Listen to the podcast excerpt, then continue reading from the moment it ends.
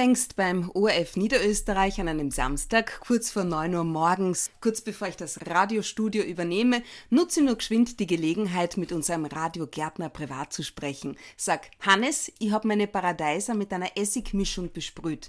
Das habe ich im Internet gelesen, weil da so kleine grüne Viecherln drauf waren.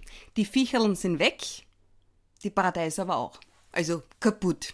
Er schüttelt den Kopf und sagt dann nur, Nein, bitte keinen Essig, hol dir Nehm Bio Schädlingsbekämpfung. Was soll ich sagen? Alles wieder gut. Dankeschön und herzlich willkommen, Johannes Käfer. Hallo, freut mich, dass ich bei dir sein darf. Über Trends und Tipps für Garten und Bräute, die nämlich ohne Hochzeitsstrauß schon umgefallen sind.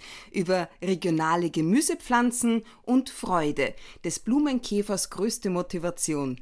Darüber unterhalten wir uns jetzt. Julia Schütze. Talk to me. Authentic, empathic, fair. Niederösterreich ist Österreichs Bundesland mit dem höchsten Gartenanteil. Aber der Johannes Käfer aus Dresden, alias Blumenkäfer, ist für alle da. Auch für eine gebürtige Kärntnerin wie mich, die ihre Paradeiser mit Essig umbringt. Wieso? Also es war ja nicht Essig pur, ja, es war verdünnt. Ja, aber trotzdem, Essig hat sehr viel Säure und wenn du das nicht wirklich fast homöopathisch verdünnst, ja, dann kann es wirklich passieren, dass durch diesen Essig, der auf die Blätter ist, aus den Blättern Wasser rausgesaugt wird. Ja. Also es ist, entsteht eine Art Verbrennung. Essig ist einfach kein Pflanzenschutzmittel. Essig kehrt in Salat und nicht auf die, auf die Blumen. Es ist wirklich so. Es ist jetzt alles wieder gut, dank Nehm. Ja, das hat offenbar Wunder gewirkt. Allerdings, jetzt habe ich auf der Erde selber so kleine Minkerlern. Was mache ich mit die? Noch einmal Nehmen drauf? Ja, genau. Und das sind nämlich Trauermücken. In Kärnten sagt man Minkerlern. Minkerlern, ja. das, das, sind Trauermücken. Trauermücken, das, das sollte man nicht ganz auf die leichte Schulter nehmen, denn die haben kleine Larven, haben die im Boden.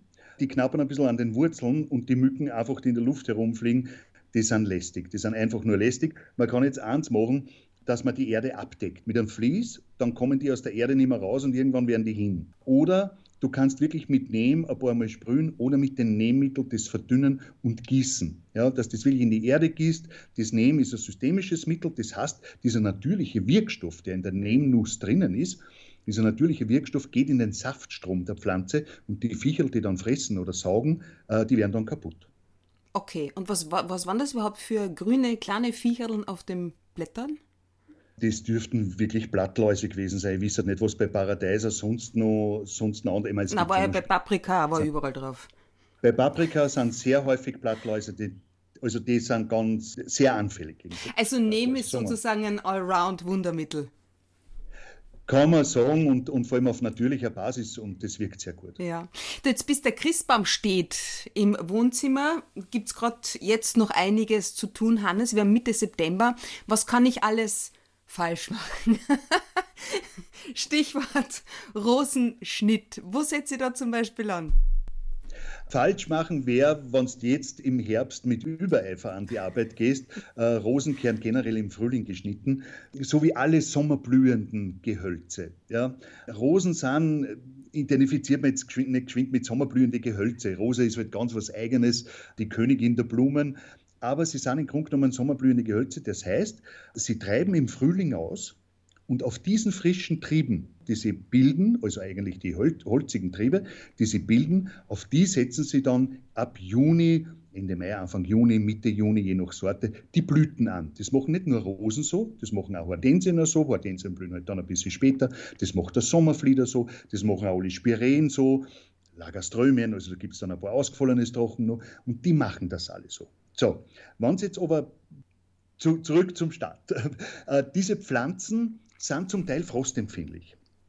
Also kann es passieren, dass viel im Winter zurückfriert. Und die frieren nicht von innen nach außen zurück, sondern von außen nach innen. Wenn du jetzt im Herbst hergehst und diese Pflanzen stark zurückschneidest, ist wenig da, das zurückfrieren kann. Ja? Also vom Schnitt, wo du geschnitten hast, von dort frieren sie rein. Das heißt, ich lasse alles, wie es ist?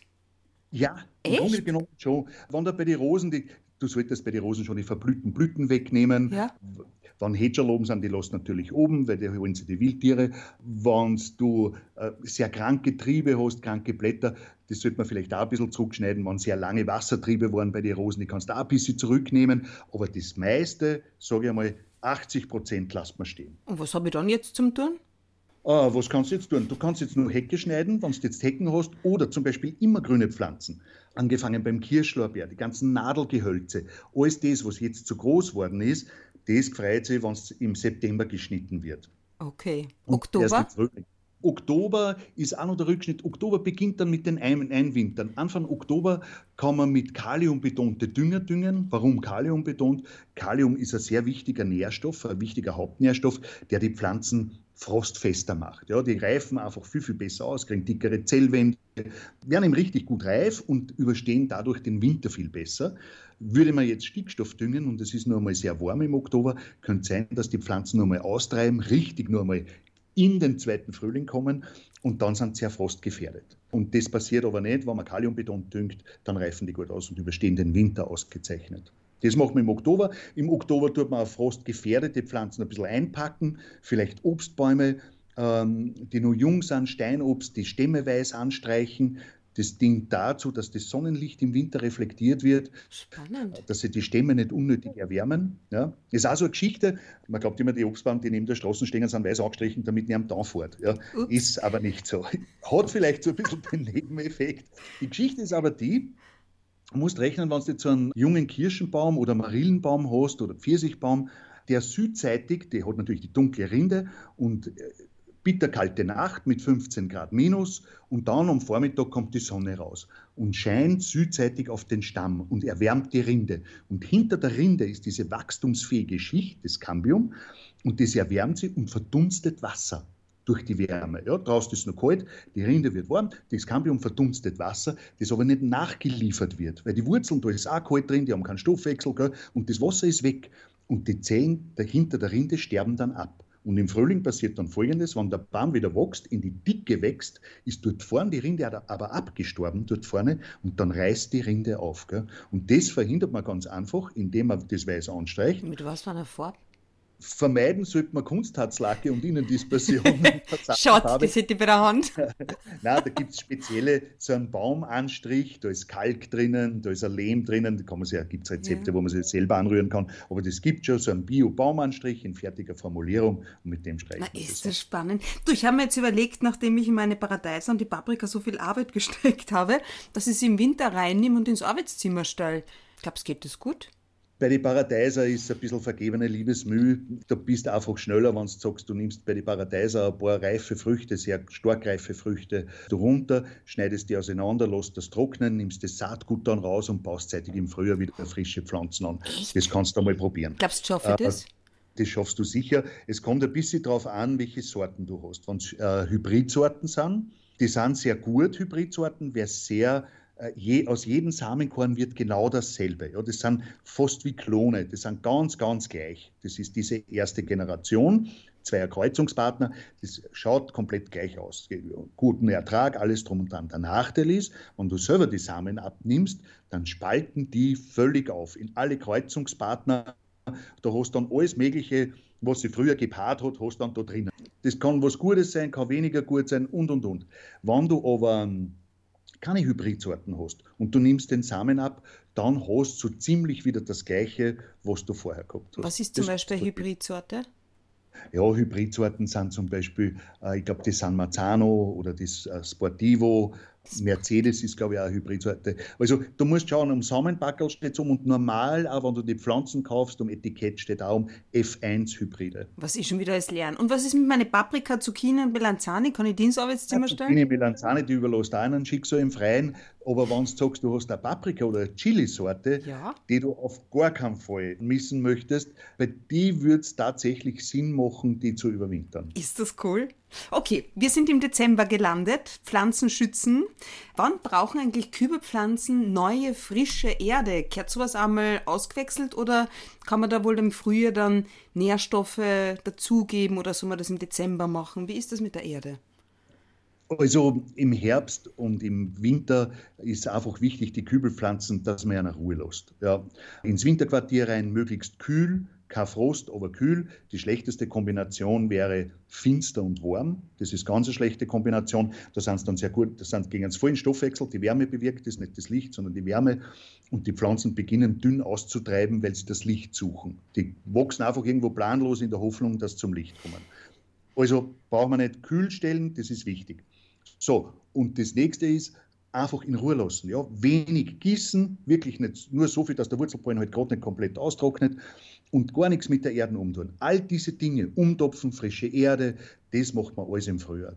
Aber auch nur, wenn es wirklich notwendig ist. Ich sage mal, wenn man einen Oleander hat, dem man schon sechs, sieben Jahre äh, nichts Gutes getan hat, außer flüssig gedüngt da kann man dann schon einmal hergehen, aus dem Topf rausnehmen, wenn der Topf schon sehr, sehr groß ist und man wirklich keinen größeren Topf mehr nehmen will, dann kann man so die alten Wurzeln aufreißen, ein bisschen zurückschneiden. Da muss man allerdings auch oberirdisch zurückschneiden, einfach um das Gleichgewicht wiederherzustellen. Wenig Wurzeln, wenig Triebe, topft man frisch ein, frische Erde dazu, dann ist wieder einige Jahre Ruhe. Wenn man sich die Mühe nicht macht, muss man halt wirklich mit Düngen dahinter sein. Ja? Also regelmäßig flüssig düngen, das ist schon sehr, sehr wichtig. Stichwort Mondkalender und Bauernkalender. Bevor wir zum Christbaum kommen, welche Bedeutung haben die für dich als Gärtner in dritter Generation? Glaubst du und das richtest du dir danach? Also Bauernkalender, was die Bauernregeln betrifft, was das Wetter betrifft, diese Bauernregeln, diese erwiesen, die treffen zu 80 Prozent zu. Das sind Jahrzehnte, möchte fast sagen, zum Teil jahrhundertelange Erfahrungen, die die Bauern halt gemacht haben. Die haben ja keine Wettervorhersage früher gehabt und die haben das Wetter sehr genau beobachtet und ihre Rückschlüsse danach gezogen, haben Notizen gemacht und dann sind die halt draufgekommen, dass gewisse Tage ausschlaggebend sind für, für das Wetter. Und an das glaube ich sehr wohl und da höre ich ja drauf. Ja. Das heißt, der also, Bauernkalender ist mehr deins als der Mondkalender? Der Mondkalender, es ist halt schwierig. Gell? Wenn ich mich nach dem Mond halt mit den Tätigkeiten hätte, ich als Gärtner, manche Tage wissen ja nicht, wo ich anfange mit der Arbeit und dann hätte ich wieder Tag, wo ich gar nichts zu tun habe. du, alle Jahre wieder, welcher Christbaum duftet am besten, am intensivsten? Also, ich sage dir es ehrlich, eine ganz normale Fichte ja. Da kommen bei mir so Kindheitserinnerungen auf, wenn ich diesen Geruch in der Nase habe, äh, wenn eine Fichten, die hat so fast ein bisschen, gar nicht so den harzigen Geruch, sondern fast ein bisschen so rauchig richtig. Das ist richtig, äh, da, da könnte ich richtig sentimental werden, ja. weil ich habe eine sehr schöne Kindheit gehabt und, und diese Fichte, das, dieser bescheidene Fichtenbaum, wir haben schon immer einen zwei Meter oder über zwei Meter hohen Baum gehabt, aber halt eine gewöhnliche Fichten aus dem Wald. Da war im Nordmannstanne war noch nicht. Gell? Hexen sind Tannenwipfel, wo die Bauern halt ausgeschnurrt haben im Wald also mal ein Tannenwipfel war. Aber Christbaumkulturen waren nicht in den 1970er Jahren oder Ende der 60er Jahre, so alt bin ich schon. Das finde ich einfach, das am besten riecht. Ich habe aber einen anderen Tipp. Es gibt die Colorado-Tanne. Die Colorado-Tanne macht aber nur einen Sinn, wenn man sehr große Exemplare kauft, weil dann sind sie richtig schön. Die haben so lange äh, silbergrüne Nadeln und die haben so einen harzig-zitronigen Duft. Also der ist schon ganz fantastisch. Das ist richtig gut. Ja. Welcher behält die Nadeln am längsten? Da glaube ich auch wieder an den Mondkalender.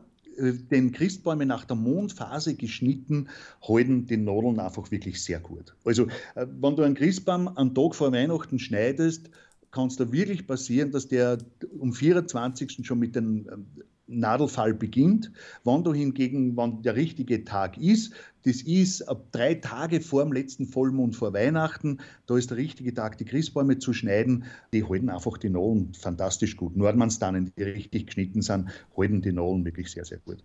Johannes Käfer, sowohl auf Radio Niederösterreich als auch Niederösterreich heute, äh, im Fernsehen, in verschiedenen Zeitschriften und Magazinen gibst du dein umfangreiches Wissen aus fast 30 Jahren gärtnerischer Tätigkeit weiter, begleitest Gartenreisen in alle Welt. Aktuell natürlich nicht gerade, aber was macht deine Faszination für das Gärtnern aus? Was lässt dich bei dieser Tätigkeit so aufblühen? Hm, aufblühen, das ist gut. ähm, grundsätzlich bin ich absolut der Meinung, dass man nicht als Gärtner geboren werden muss. Ich glaube, man kriegt das nicht unbedingt in die Wiege gelegt.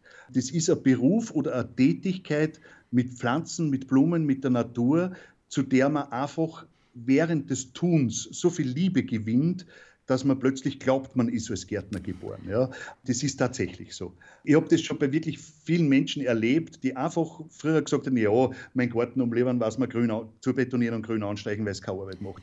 Die jetzt selbst in der Nacht mit einer Stirnlampe im Garten herumlaufen, um die Dickmalrüssler zu erwischen. Gell? Also ähm, es wirklich diese, diese äh, Veränderung mancher ist wirklich fantastisch. Also wenn ein Blumen und Pflanzen in den Bann ziehen, die lassen dann nicht mehr los. Und das Schöne ist einfach, dass man die Wildnis der Natur in die Bahnen lenken kann im eigenen Garten. Das ist wie, wenn man zum Beispiel einen Tiger aus der Wildnis plötzlich beibringt, durch einen Feuerring zu springen. Gell? Wenn man den zahm macht, als, als Tomteur muss er ein ähnliches Gefühl haben, nur dauert es nicht so lange. Aber, aber mit Pflanzen umzugehen, den Erfolg dann haben. Gell? Und als Gärtner selber, der dann seine Pflanzen zum Kauf anbietet, da geht es natürlich nicht nur um den ökonomischen Wert, sondern da geht es einfach darum, dass man mit dieser Tätigkeit irrsinnig vielen Leuten sehr, sehr viel Freude macht. Und mhm. das färbt einfach an. Das du, ist einfach schön. Ja. Du interessierst ja auch sehr für Geschichte, das Geschichtliche. Deshalb, woher kommt denn die schöne Geste, wie ich finde, wenn ein Mann einer Frau Blumen schenkt? Grundsätzlich hat man Blumenblumen früher waren ja Zierpflanzen als solches wirklich nur in Adelshäusern oder Herrscherhäusern, Aristokraten, die konnten sich das leisten, einen Ziergarten anzulegen. Alle anderen haben ja eher die Pflanzen aus der Natur genommen oder Heilpflanzen und Duftpflanzen. Und da sind wir auch schon beim Thema mit den Duftpflanzen. Man hat ja nicht nur blühende äh, Pflanzen genommen für einen Blumenstrauß, sondern einen Strauß auch mit verschiedensten Kräutern. Wenn man hernimmt, dann Lavendel, wenn man Thymian, Rosmarin, das duftet alles. Und wenn man dann ein paar Blüten dazu hat, dann hat dieser Strauß wunderschön geduftet. Und damals war es halt nicht so, äh, mit zweimal am Tag duschen, wie es halt manchmal der Brauch ist.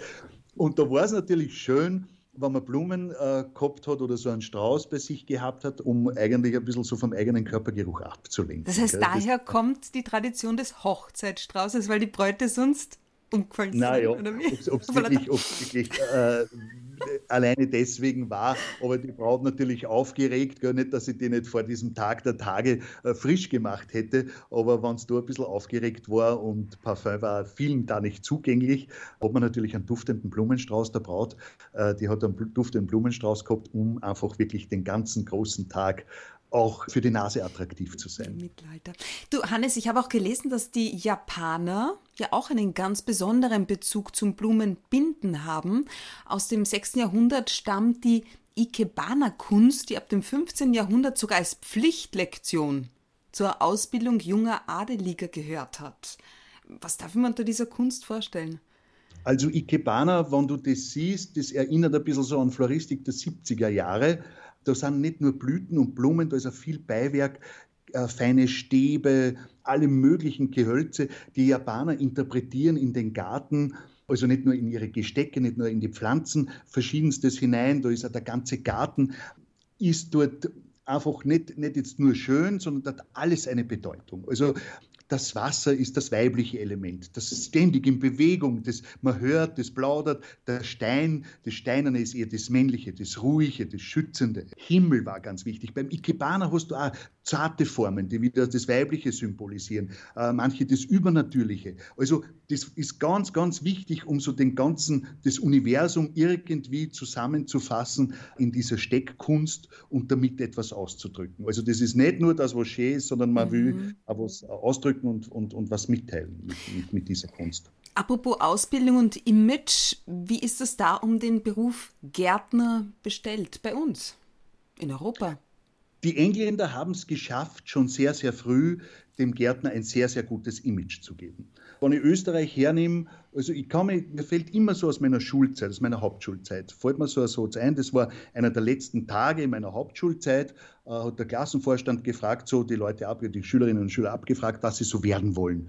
Und da war ein Mädchen, die hat sich nicht gar so leicht da in der Schule, war recht eine Liebe, und die hat halt gesagt, na ja, meine Mama hat gesagt, halt nach der Schule soll ich in Dienst gehen. Also das heißt halt einfach irgendwo arbeiten. Ja? Und wenn ich das halt nicht geht, dann muss ich halt Gärtner werden. Gell? Also das Image ist schon schlecht gewesen. So als Gärtner, ja, ein wenig so angab, ein wenig mit den Buscherl um tun und das war's dann. Ich persönlich, mir ist das wichtig, naja, es ist zum Teil noch so. Der Käfer mit seinen Buschen. Gell? Äh, das ist so, hast bei manchen da. Aber wurscht. Äh, ich kann mit dem, mit dem gut leben, weil ich weiß, dass das ein unheimlich äh, umfangreiches Wissensgebiet ist. Und, und, aber, aber es ist eine andere Geschichte. Ich selber bin bemüht, das Image natürlich ein bisschen zu verbessern. Nicht, weil ich mich selber damit wohler fühle, sondern einfach, weil ich glaube, dass es ganz wichtig ist, dass sie auch junge Leute diesen Beruf hingeben, weil es ein sehr schöner Beruf ist. Ich gebe zu, er ist nicht allzu hoch dotiert. Ja, da gibt es Berufe, die besser bezahlt werden. Aber ich denke halt nur, dass als Maurer muss man das auch wollen. Gell? Also, äh, aber als Gärtner so, diese bucklige Arbeit, was das früher war, bei jedem Wetter draußen, so ist es ja nicht mehr. Es ist ja viel moderner geworden. Das Wissensgebiet ist sehr groß. Die Berufsschule ist die zweitschwierigste nach der Apothekerberufsschule. Wow. Also das ist jetzt nicht gerade so einfach. Man muss schon sehr viel lernen und es muss einen interessieren. Gell? Also an der Imagepflege bin ich schon ein bisschen bemüht. Mhm. Jetzt die, die korrekte Berufsbezeichnung ist ja Gartenbautechniker. Wie viel Technik steckt in einem Gärtner? Das ist meine Ausbildung. Ich habe so in Österreich zu dieser Zeit, wo ich halt meine Matura gemacht habe, habe ich halt als Gärtner die größte bestmögliche Ausbildung bekommen, weil es eine akademische gartenbauliche Ausbildung gab es zu dieser Zeit nicht äh, in Österreich. Und das war die Gartenbauschule in Wien-Schönbrunn, die gibt es nach wie vor, die ist mittlerweile sehr modernisiert worden, ist eine Forschungsanstalt, bei uns war es nur eine Versuchsanstalt, jetzt ist es eine Forschungsanstalt. und dort habe ich meine, ich bin Gartenbauingenieur und der Ingenieur ist Techniker und darum nennt man das Gartenbautechniker. Das ist ein HTL, halt nur spezialisiert auf Gartenbau. Du hattest dann im letzten Schuljahr hattest du zwei Möglichkeiten. Möglichkeiten, entweder in Richtung Gartengestaltung zu gehen oder in den Erwerbsgartenbau. Erwerbsgartenbau ist Obst, Gemüse zu produzieren oder Obst, Gemüse, Pflanzen zu produzieren oder Zierpflanzen zu produzieren. Und Gartengestaltung ist halt dann ganz was anderes. Dort hast du mit sehr viel mit Baumschulwesen zu tun, mit Staudenkunde und eben mit Raumplanung unter anderem auch und halt auch technisch. Gell? Du hast, mhm. Wir haben Pflaster verlegt, wir haben Pläne gezeichnet, technische Pläne für einen Wegunterbau etc. All diese Dinge musstest du als, als, ja. als Schüler halt auch wissen und können und Maschinenkunde genauso, wie ein Elektromotor funktioniert, wie eine Heizungsanlage funktioniert. Also wow. sehr umfassendes Wissen mitbekommen. Johannes Käfer, geboren worden am 4. Oktober 1966 in St. Pölten, aufgewachsen in Dresden, Bezirk Scheibs im südlichen Mostviertel. Abenteuer verbindest du mit deiner Kindheit und Natur, unbeschwertes Aufwachsen, Freunde, keinen Luxus. Was bedeutet Luxus für dich?